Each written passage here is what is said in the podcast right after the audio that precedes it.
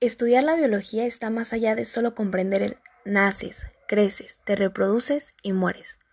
O que solo podremos ser docentes. Vaya, que la biología es plantas y animales.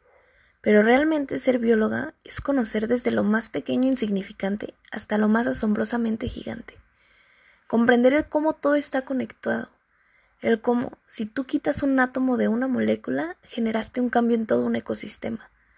Ser biólogo es una gran responsabilidad, ya que todo conocimiento adquirido debe ser compartido.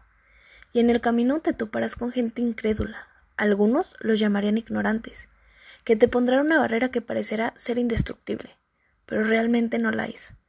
Para comunicar los conocimientos que no todos están dispuestos a escuchar y que por compartirlos te pueden quitar tu vida, debemos de entender nuestro entorno, estudiarlo y saber la manera correcta de cómo y cuándo llegar a las personas.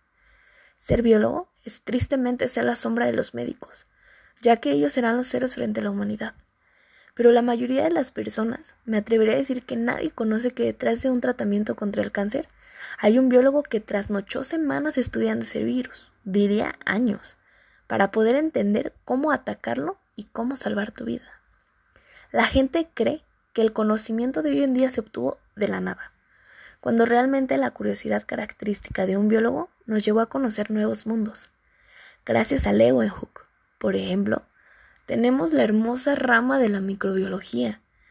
Y ella, ella nos dio las herramientas para salvar a millones de personas cuando la pandemia nos atacaron en tiempos pasados.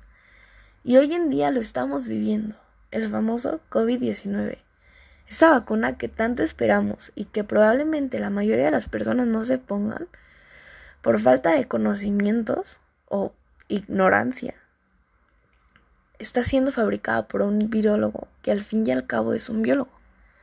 Bueno, en fin, creo que debemos comunicar la biología no solo para poner en alto el nombre de un biólogo, si, no sé, alcanzar el éxito o lograr que la gente reconozca nuestro trabajo, sino que es para salvar, salvaguardar el equilibrio entre lo que fuimos, lo que somos y la huella que dejamos.